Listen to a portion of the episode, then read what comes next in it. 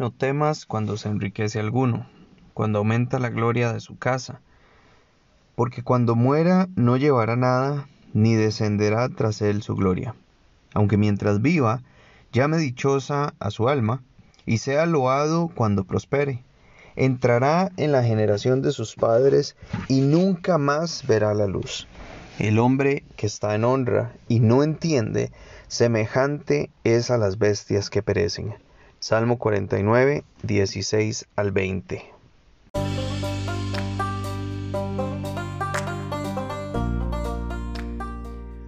Fuerte y Valiente es un recurso del proyecto GRAPE.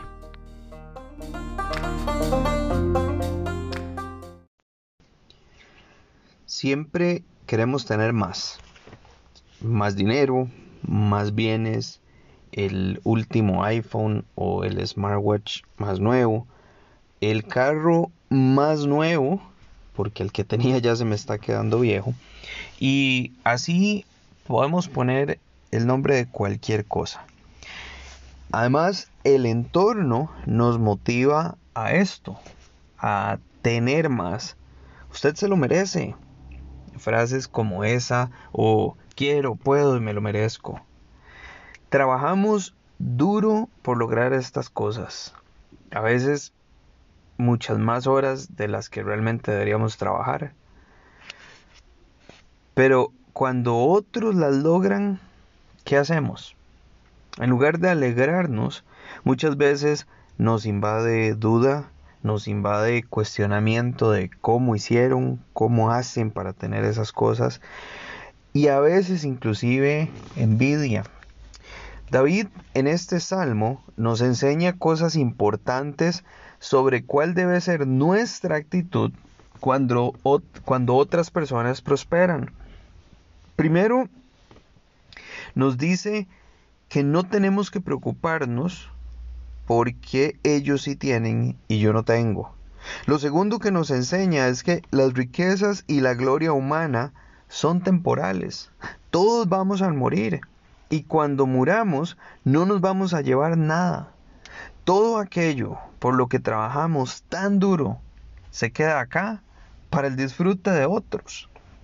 Lo tercero que aprendemos es que no importa qué tan bien viva una persona o qué tanto logre em, ser reconocido o qué tanta fama consiga, igualmente todas las personas un día vamos a morir.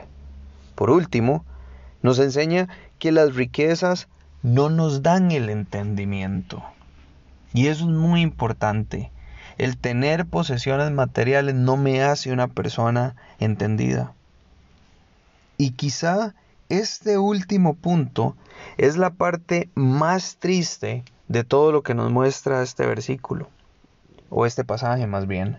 Una persona puede tenerlo todo en el mundo, todo el dinero, todas las comodidades, no tener necesidad, no saber lo que es tener que ver cómo acomoda el salario para pagar sus deudas o para inclusive lograr llegar al final de la quincena. Puede tenerlo todo, pero si no tiene entendimiento del plan de Dios para su vida, si no tiene entendimiento de las consecuencias del pecado sobre su vida y sobre la vida de las personas a su, alrededor. Si no tiene noción del cielo y del infierno, y si no entiende la salvación que solamente se puede obtener en Cristo Jesús, en realidad esta persona no tiene nada. El mundo valora el dinero, Dios valora la obediencia. El mundo valora el estatus, Dios valora la humildad. El hombre trabaja por ser alguien en la vida y dejar huella y ser conocido, pero Jesús vino a ser siervo de todos, aún a lavar los pies de un traidor. La perspectiva de Dios siempre es opuesta a la perspectiva del mundo. Lamentablemente muchos de nosotros perseguimos la perspectiva del mundo y no la perspectiva de Dios. ¿A dónde estás poniendo tus prioridades? ¿Qué es lo más importante para vos? ¿Qué tanto dependes de las riquezas? ¿Estás valorando lo mismo que Dios valora? Si tenés entendimiento de Jesús y de la salvación, entonces lo tenés todo y no necesitas nada más, porque Jesús es suficiente. Gracias por habernos escuchado una vez más. Esperamos que estas reflexiones estén siendo de bendición para tu vida y que te estén llevando a reflexionar en esas áreas de tu vida que necesitas hacer cambios y en las cuales necesitas tomar decisiones.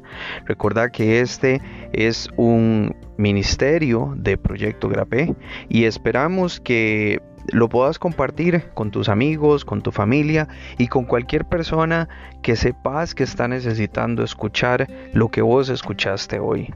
Nos vemos en la próxima entrega o más bien nos escuchamos en la próxima entrega. Que estés muy bien y que Dios te bendiga. Música